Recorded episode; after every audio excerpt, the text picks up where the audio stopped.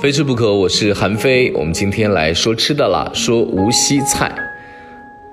我前两天呢，给一个老板发了一个信息，餐饮老板，他叫王怀义，他是这个惠山脚下的老板，在北京开的无锡菜的这个餐馆。我说，我想我在无锡也不经常能够吃到这么正宗的馆子，原因是什么？就是他虽然人在无锡，但一周之前呢，他。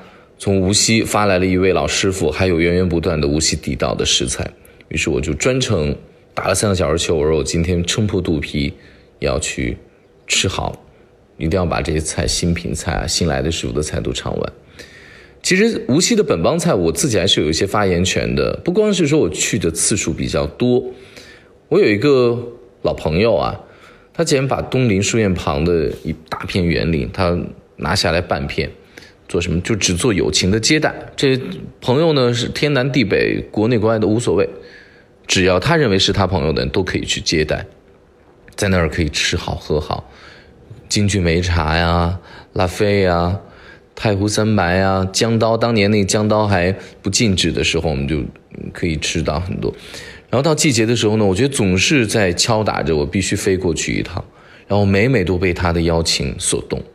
就像抱大腿的一只恶鬼一样，就这么过去了。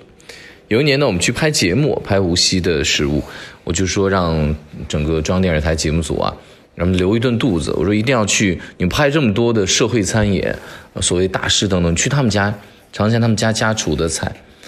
然后我是通常会为那个太太湖的白虾拜一道，做法要要求特别简单，足够新鲜的白虾，就用葱姜盐水煮到刚刚熟。然后我就用手频繁的一只一只抓着吃，就后来你手不是干了吗？你在吃别的菜的时候，哎，你手上还是那个白虾的那个鲜鲜的味道。我后来就要把那个盘底剩下的葱姜盐水一并喝了，或者直接倒在米饭里边，就开始吃了。有的时候吃不了米饭，就直接把它喝掉，就那个甜、那个鲜、那种飘飘欲仙的感觉就来了。事后我们过了好多年了，然后呢，我们当时去有一个录音老师，老王，哎，他又。提起来这个事情，那没想到他忘不了的，竟然是当时在我那朋友家里面吃的那碗葱油面。讲这段往事的目的是什么？就是惠山脚下刚来这位周师傅的功夫啊，我就神似那位家厨。在无锡本地的社会餐饮呢，最近几年应该是受到全国菜品，尤其是川菜，啊，然后影响比较大。所以我最近新学一个词叫“大开大合”，我觉得在形容这个无锡最近菜品的变化，是全国菜的趋势。我就用“大开大合”来形容比较对。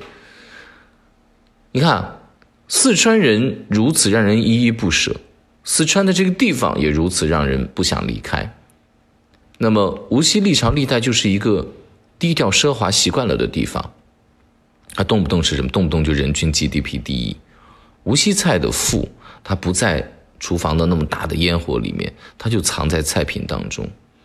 富的一个体现呢，就是在。等得起里。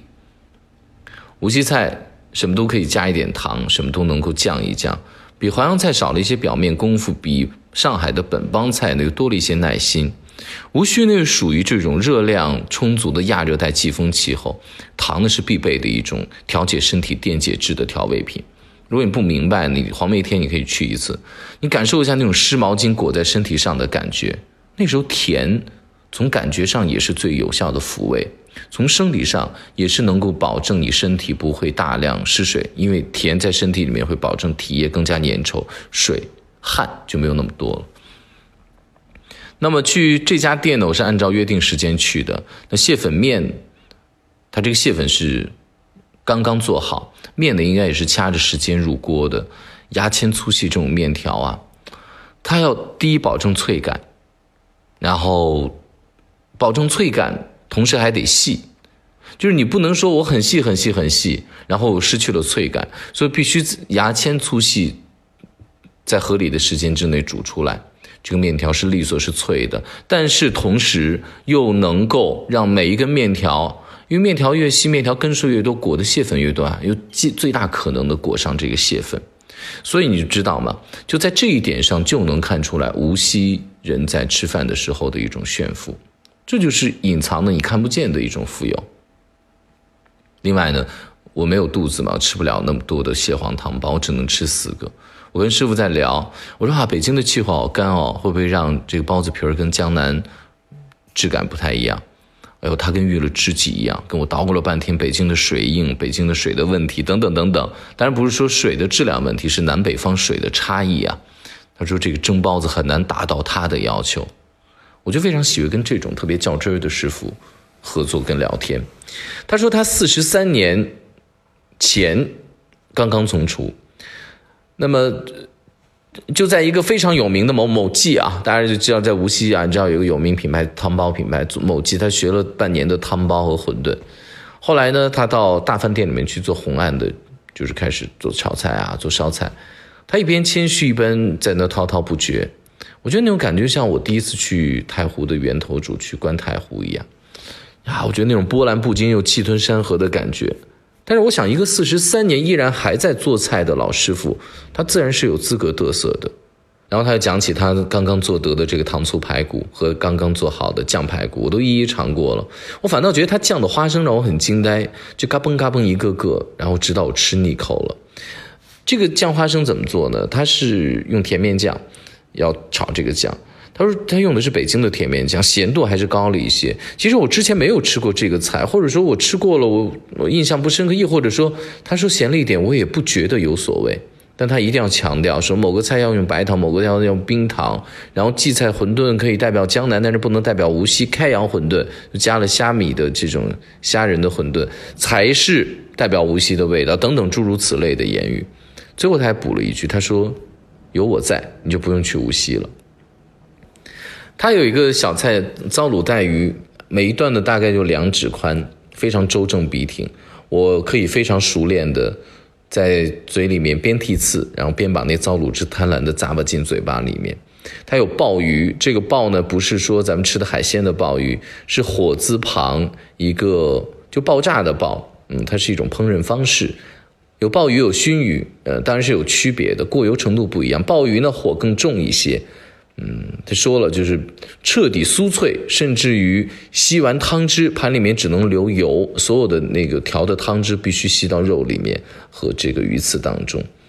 熏鱼呢是得咬下去，肉得见白的，还得有一个自然芡在上面。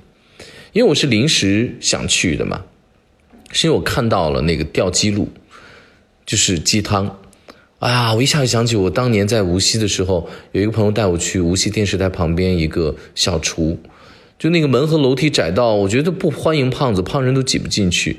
门口呢有一个比人还高的大蒸屉，然后手欠我就把那个蒸屉给揭开了，一个老阿姨凶狠的冲过来，我想完了我肯定做错事了，我不然把这个笼子里的东西买了吃了吧。他看蒸屉里的鸡汤说啊，也也差不多好了，我就说。那还有这个要蒸多久在里面？他说三个小时吧，然后他低头继续忙着他的别的事情。我当时说的菜就是这个吊鸡鹿，那一碗吊鸡鹿呢是店里面最贵的菜。我后来在周师傅手里面喝的这个和我当时在无锡喝的真的没有差别。我若我勾陈一下当时的感觉，说我我去，怎么喝出了一种鸡精的味道，就把鸡炖出鸡精了。周师傅反复强调说，除了鲍鱼和一点盐，什么都不能搁，料酒也是不能要的。为什么不能要呢？因为料酒里面有香料、有酒，会激发出鸡还有汤其他的味道。有盐逼出鸡味，它本身的浓郁感，鸡的味道就可以了。这么想啊，其实无锡人和无锡菜也是某种程度的大开大合嘛。它不是炒的大开大合，它这种大开大合。是一种隐藏在菜里面的等得起，那怎么样才能等得起呢？实际上，就是等这个地方和这个人，从物质和心理上都富有之后。感谢各位收听，我是韩飞。